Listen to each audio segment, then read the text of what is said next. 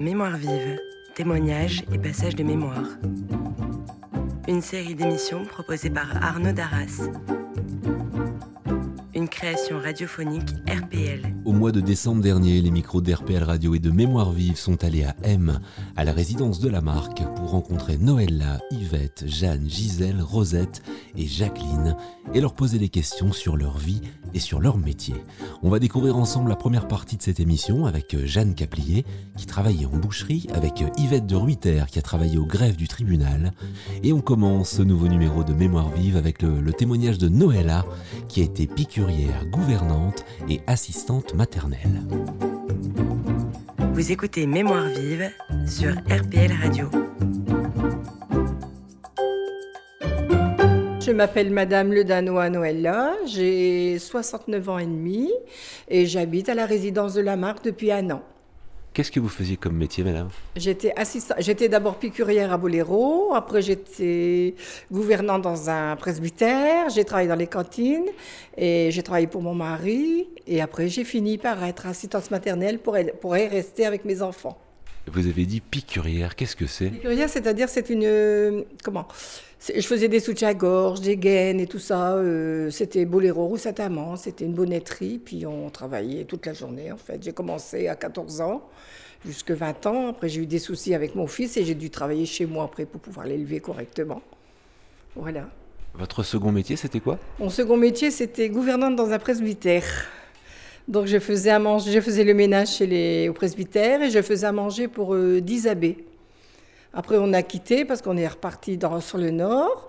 Après, mon mari, s'est, on s'est installé 5 ans en informatique. Donc là, je prenais les coups de téléphone, les enfants nourrices et mes enfants et je faisais tout le secrétariat. Et après, ben, voilà, j'ai fait euh, assistance maternelle pendant 15 ans et j'ai élevé euh, 16 enfants. Et après, j'ai arrêté pour raison de santé. Est-ce que vous les avez recroisés, ces enfants? Pas du tout. Mes petits-enfants, oui. Mais les autres, non, parce qu'ils sont un petit peu éparpillés. Euh, il y en a au Portugal, il y en a qui sont partis plus loin. Quoi. Mais j'ai plus de nouvelles. C'est dommage parce que je les ai élevés quand même jusqu'à 4 ans. Dans tous ces métiers, le, lequel vous a euh, plu le plus? Le assistance maternelle, élever les bébés. C'est mon dada. J'aime mieux élever les bébés que les personnes âgées. c'est mieux, c'est gai, puis on, on leur apprend beaucoup de choses en fait. Comme quoi? Bah, on apprend la politesse déjà, à être propre et puis être, euh, comment je vais dire ça, euh, à céder l'un l'autre parce que comme j'en avais plusieurs et puis le contact des gens, donc euh, avec les parents, tout ça, tout ça s'est très bien passé. Est-ce que vous avez en tête un, un beau souvenir justement de ces années-là? Euh, j'ai le beau souvenir, euh, oui, c'est d'avoir élevé ma petite fille et puis j'ai eu un petit garçon qu'on m'a forcé à prendre et c'était un cas social très très dur à élever, puis on a réussi à le sortir de son milieu, sa maman et lui. Donc ça, je suis, c'est un bon souvenir. Maintenant, cette dame, elle est bien, et le petit gamin, il est bien, il est plus suivi par un psychologue et tout ça, il est très bien. Et ça, ça fait plaisir. Et même ma petite fille, elle me le rend encore toujours, elle a 20 ans, et c'est mamie, c'est mamie, c'est mamie. Voilà, ça, c'est mes bons souvenirs d'assistance maternelle. Est-ce qu'il y en a des moins bons? Euh, Non, j'ai pas eu de soucis avec les enfants ni avec les parents. Les moins bons, c'était les souvenirs, c'est quand je travaillais pour mon mari. Mon mari a été, il a fait des hernies discales. On a pris quelqu'un pour nous aider, puis il nous a piqué notre clientèle. Là, c'est un mauvais souvenir. Mon mari a dit se recycler et on a eu de la chance. On a un client qui l'a repris euh, comme euh, technicien, donc on a eu beaucoup de chance. Enfin, ça, c'est un mauvais souvenir de notre métier. voilà, j'ai pas trop de mauvais souvenirs en fait quel regard vous portez maintenant, puisqu'on on a parlé d'élever des enfants, donc d'éducation, sur, sur les jeunes de maintenant? Ben, les jeunes de maintenant, je trouve que les parents sont pas assez sévères, ils ont trop de liberté et ils ont tout ce qu'ils veulent, ils claquent des doigts, ils ont tout ce qu'ils veulent. Et on leur, on leur apprend pas assez la politesse aux enfants. Tout, les, tout leur est dû. Il n'y a pas beaucoup d'enfants qui ont du respect pour les personnes âgées, tout. Ça, ça, ça fait mal, ça. Parce que moi, quand je vois j'en ai élevé 20, que je vois comment je les ai élevés, que je vois les enfants de même nom, même chez mes petits-enfants, hein, j'en ai qui sont un petit peu récalcitrants, mais je ne peux pas mêler, c'est pas, pas mes enfants, je ne peux pas mêler comment mes enfants ils élèvent leurs enfants. Mais c'est plus la même vie. On a la vie plus dure, je trouve. Pour eux, ça va être plus dur, mais nous, on a de la misère à accepter le manque de politesse et de savoir-vivre. Ça, moi, je ne l'accepte pas. Qu'est-ce qui va être plus dur pour eux, d'après vous? Je ne sais pas ce qui va leur réserver plus dur, euh, parce que moi, ils claquent des doigts, ils ont tout ce qu'ils veulent. Alors, euh, bon, j'en ai un, et ben, il est assez sévère. J'ai une petite fille handicapée qui est élevée comme une petite fille normale. Elle est très gentille, très sympa. Et là, ils arrivent. Mais il y a certains de mes enfants qui ne sont pas mettre leurs enfants. Je veux ça, il l'a. Et ça, j'admets pas. Je dis, il faut essayer de languir un petit peu pour euh, avoir quelque chose. Bah, nous, dans le temps, c'était comme ça. Hein. Voilà, c'est ça, c'est tout.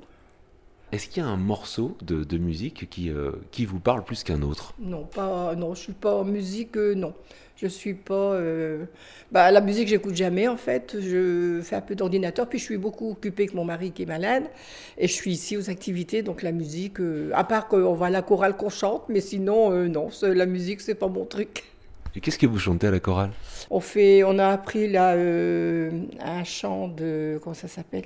Euh, Diego, qui est très dur à chanter. On a appris euh, une chanson de, jazz. Et on a appris une chanson de deux filles qui sont, qui a pas très longtemps qu'elles sont, mais je sais pas leur nom. Il n'y a pas très longtemps qu'elles sont connues. Je les ai vues une fois à la télévision, puis on apprend des chansons comme ça, quoi. Et on est tout un groupe, et puis on rigole bien, et puis c'est très bien, ça fait du bien. J'aurais beau parler les langues du monde,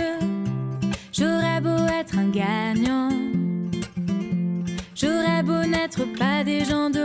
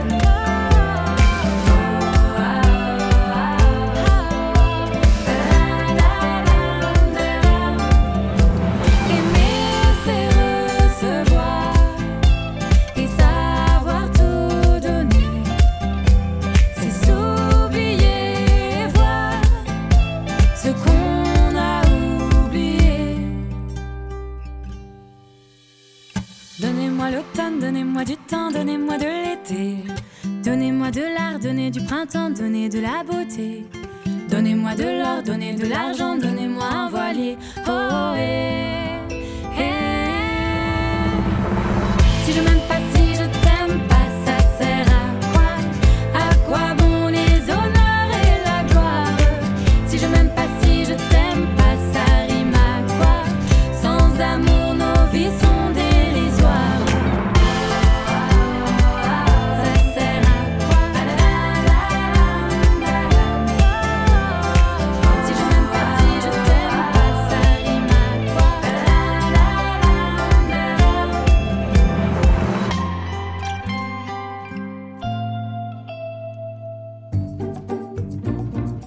écoutez Mémoire vive sur RPL Radio.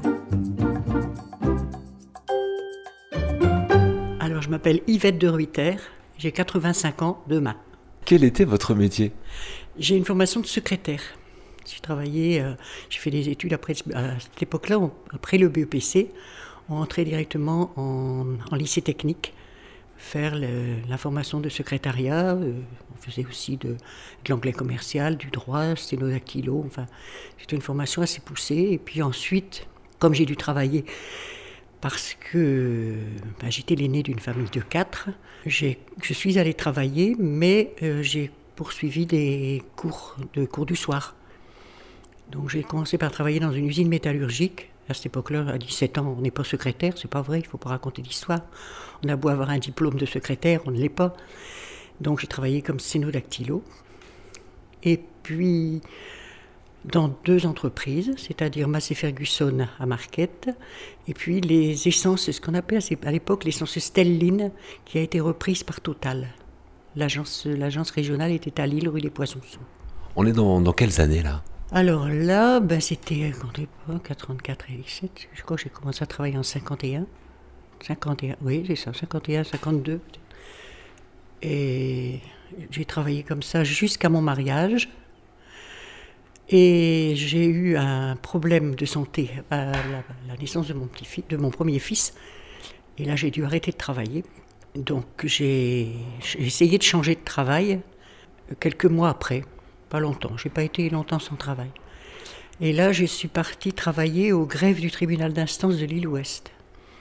J'avais réussi à travailler le droit commercial avec ma patronne, avec la greffière. Donc je suis restée là pendant 6, 7 ans, presque 8 même. Et j'étais, j'avais le grade, j'étais commis greffier au tribunal d'instance. J'assistais aux audiences quand c'était possible, quand la, enfin quand, ma, quand la greffière n'était pas là. Et puis euh, j'avais donc un enfant, et huit ans après la naissance de cet enfant-là, j'en ai eu un deuxième. Et j'avais vraiment envie à cette époque-là, c'est peut-être un tort de ma part, d'élever cet enfant-là, parce que je me disais, il va falloir courir pour... C'était pas tellement le problème de de devoir courir, c'est ça, euh, pour aller conduire le grand à l'école, avoir le petit à la maison après. Donc j'ai demandé à la greffière si c'était possible de prendre un congé de trois ans jusqu'à ce que mon fils, le deuxième, aille en classe. Elle m'a dit oui, oui, il n'y a pas de problème. Ça, c'était en 1964. J'ai donc arrêté le travail pendant trois ans. Je suis allée la revoir à cette époque-là. J'allais régulièrement dire bonjour, mais enfin. Et je suis arrivée un jour en lui disant Est-ce que vous croyez, est-ce que vous pouvez me reprendre Et elle m'a dit Mais c'est plus possible parce que les greffes ont été fonctionnalisées. Donc, ce qui prouve, si j'étais restée dans le greffe, j'étais fonctionnarisée d'office. Mais comme je n'avais pas de licence de droit, j'avais fait tout le travail, mais sans avoir vraiment de la licence elle ne pouvait pas me reprendre. Donc là, eh bien, je me suis, j'ai arrêté de travailler. Euh, oui, j'avais arrêté de travailler quand même pendant trois ans. Et j'ai continué. Je suis restée là pendant. Je suis avec mon fils, avec les enfants, pendant jusqu'à ce que le troisième ait ans, le deuxième ait ans, et c'est là que le troisième est arrivé. Alors là, j'ai appris qu'il y avait des postes à France Télécom et je me suis, je me suis présentée, j'étais, admise et je faisais du. Comment dire ça? C'était un, un hébergement de France Télécom à Villeneuve d'Ascq qui accueillait des personnes qui venaient en stage de formation. Il y avait des gens qui venaient en formation pour euh, trois semaines, 15 jours, d'autres qui venaient, des élèves inspecteurs qui venaient pour un an, parfois même 18 mois. Et nous avions là 238 logements. Donc j'ai travaillé là-dedans jusqu'à ma retraite, jusqu'à 60 ans. Quel regard vous portez sur toute cette vie de travail? C'est quoi votre plus beau souvenir? Ah, mon plus beau souvenir, c'est le greffe, le travail au greffe. C'était passionnant, j'adorais ça. J'étais, j'ai fait de la déprime après. Ça a été, ah oui, c'était, c'était très très dur. Bon, euh, chez Massey Ferguson, c'était l'usine, donc c'était pas, c'était pas convivial, c'était pas. Mais après, là, à France Télécom, si, c'était bien aussi. Mais mon plus beau souvenir, c'est quand même le greffe. Il y a une belle histoire euh, au greffe que vous pourriez raconter? Une belle histoire, non. Différentes anecdotes. C'est le retour, par exemple, des, pieds noirs qui sont rentrés en 1972, à qui on demandait un certificat de nationalité française, et qui venaient nous voir en disant C'est pas normal, je suis français. On leur a expliqué. On je ne dis pas que vous êtes français, mais il faut prouver comment, si vous êtes français de père français, de mère. Euh, mais c'était vraiment toute une histoire. il y a des jours où on se faisait pas insulter, mais pas loin. Hein. Et euh, c'est des souvenirs, des petites choses comme ça. Il y a des souvenirs plus durs. Par exemple, les, les femmes qui venaient parce que les maris ne payaient pas leur, leur euh, pension alimentaire. On devait s'arranger pour faire des césariennes sur salaire, des choses. Donc c'était difficile parfois. Il y avait des cas qui étaient très difficiles. Si vous deviez euh, tout recommencer, vous changeriez quelque chose? Oui, j'arrêterais pas de travailler. Ah non, je resterai. Non, ça c'est sûr que je n'arrêterai pas de travailler. C'est ça a été un tournant dans, ma vie. Et puis, euh, bon, c'était quand même un choix de ma part, un choix, mais j'avais personne pour soigner les enfants. Mes parents, non, c'était pas possible. Bon, c'était, il y avait des circonstances qui faisaient que, mais c'est vrai que non, j'aurais pas, j'aurais pas fait la même chose. Mais maintenant, ce qui est fait est fait, on peut pas revenir là-dessus. Hein. C'est la vie.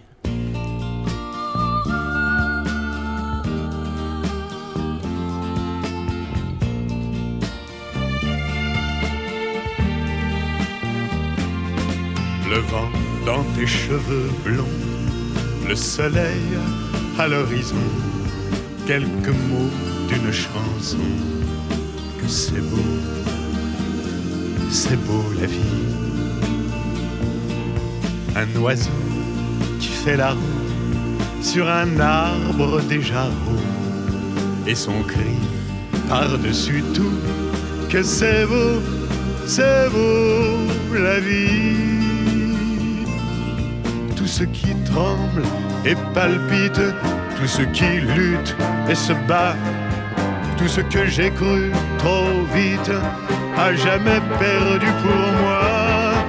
Pouvoir encore regarder, pouvoir encore écouter, et surtout pouvoir chanter que c'est beau, c'est beau la vie. Le jazz dans la nuit, sa trompette qui nous suit dans une rue de Paris. Que c'est beau, c'est beau la vie. La rouge fleur éclatée d'un néon qui fait trembler nos deux ombres étonnées.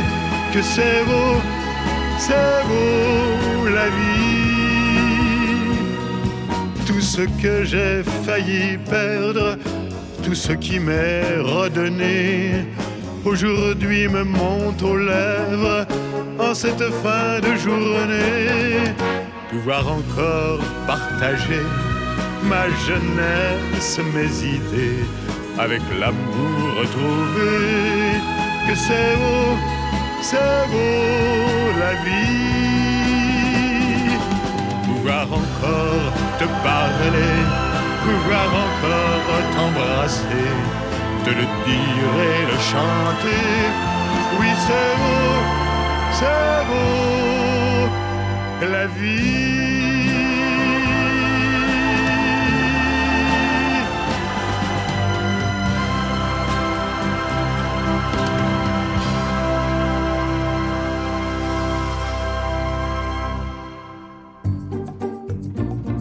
Vous écoutez Mémoire vive sur RPL Radio. Alors, Jeanne Caplier, j'ai 91 ans. Euh, née Vandendorp. Quel était votre métier, Madame Caplier? Mes parents étaient bouchers, de père en fils. Et moi, j'ai été en pension puisque mes parents étaient en commerce on n'avait pas beaucoup le temps de s'occuper de nous, on était pensionnaires. Et à ce moment-là, euh, à un moment donné, mon grand-père a demandé à mes parents de m'enlever de l'école parce que physiquement, ils ne savaient plus faire le métier de boucher. Si bien que j'ai travaillé pendant quelques années, jusqu'à mon mariage, j'ai tué, j'ai fait des saucisses, j'ai du pâté, euh, alimenté les feux, euh, la vaisselle. Euh, et ça ne m'a pas coûté. J'étais très contente de, faire avec mon grand-père. Vous aviez quel âge à ce moment-là? 16, 17 ans, 18 ans, jusqu'à mon mariage. Je me suis mariée à 21 ans. C'était un métier euh, difficile d'être d'être boucher, surtout pour une, jeune fille de 17 ans? Euh, oui, euh, ça ne me coûtait pas. À l'époque, je ne vais pas dire. Et, maintenant, on me demanderait de, donner un coup de couteau dans un cochon, je ne le ferais pas, alors que là, je les égorgeais. C'était une hérédité de commerçants, si vous voulez. Mes parents, mes grands-parents étaient commerçants des deux côtés, donc je crois que ça ne nous coûtait pas. Hein. On était même fiers de savoir le faire.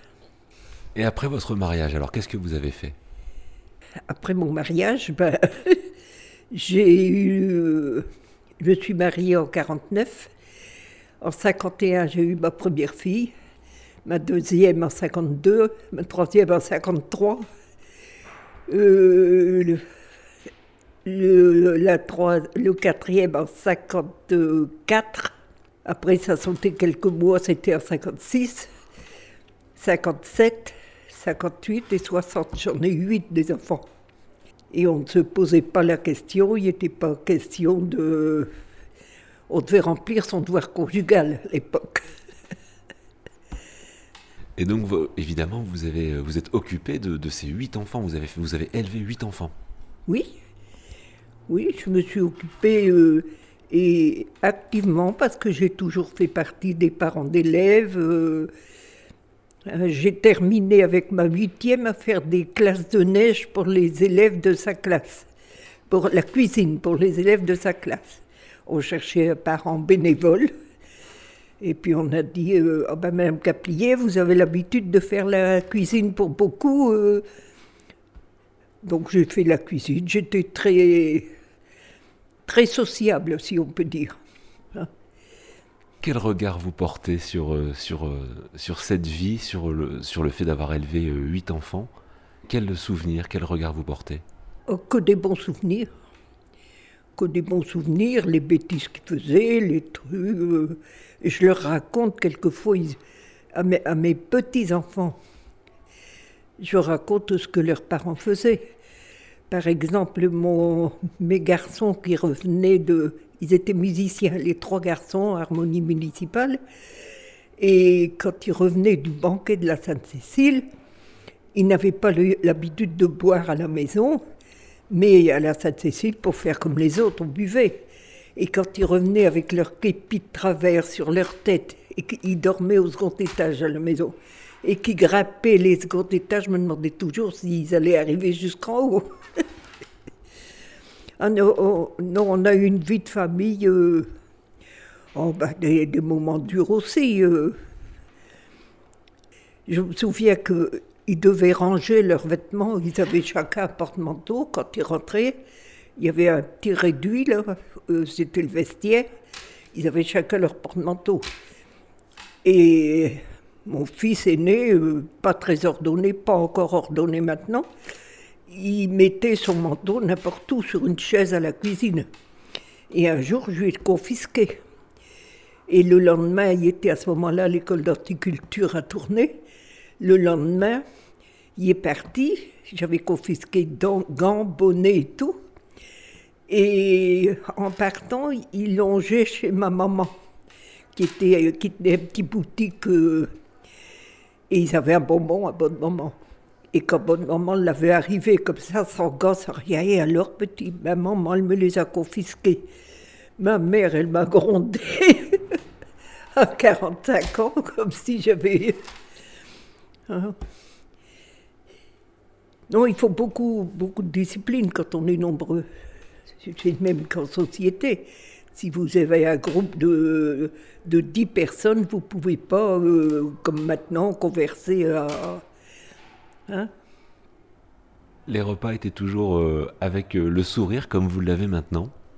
Les moments en famille? Mon mari ne venait pas manger le midi. Il prenait ce qu'on appelait une gamelle hein, pour manger sur son lieu de travail. Donc les uns et les autres venaient de, la classe, du lycée ou... je pense à un qui, qui faisait la route en mobilette, une mobilette qui avait retapé et qui régulièrement tombait en. Il était en stage à ce moment-là, du côté de Montbruchy, quelque chose comme ça. Et il tombait en panne. Et puis arrivait euh, par les voisins, on n'avait pas le téléphone encore, par les voisins à dire euh, je suis en panne à tel endroit. Je partais avec ma, ma voiture qui était une familiale, donc euh, chercher la mobilette. Il passait la soirée à les réparer, il repartait le lendemain matin. Mais, mais ça coûtait, je crois que ça ne coûtait pas. Euh, ils en conservent un bon souvenir. Mais c'est des souvenirs mais qui racontent à, leur, euh, à leurs enfants, mes petits-enfants. C'est vrai, mamie, qui faisait ça. Je dis oui, c'est vrai. Euh, hein. Les participants à l'émission choisissent une chanson, une musique. C'est quoi votre, votre chanson fétiche? Oh, C'est ce que j'aime beaucoup. Et je viens de la, la marche de Bizet. Euh, le, la marche des rois de Bizet.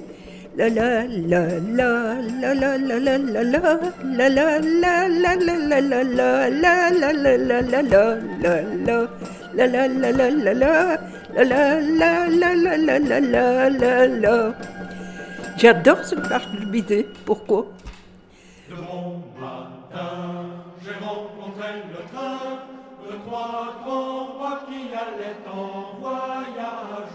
Le bon matin le train de trois grands rois dessus le grand chemin.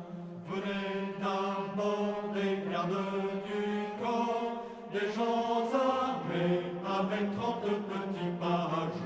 Venez d'abord des gardes du camp, des gens armés dessus leur jusqu'au corps. De mon matin, j'ai rencontré le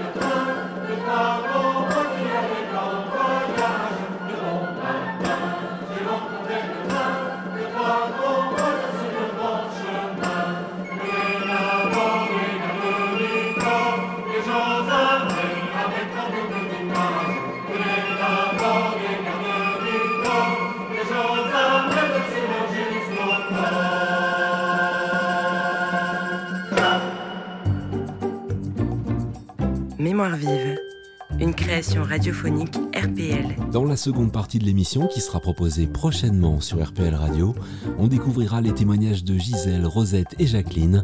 Elles nous parleront de leur métier et de leur vie. Cette émission et toutes les autres sont disponibles en podcast sur le site internet de la radio rpl.radio. À très bientôt pour la suite de Mémoire vive. Retrouvez Mémoire vive en podcast sur notre site rpl.radio.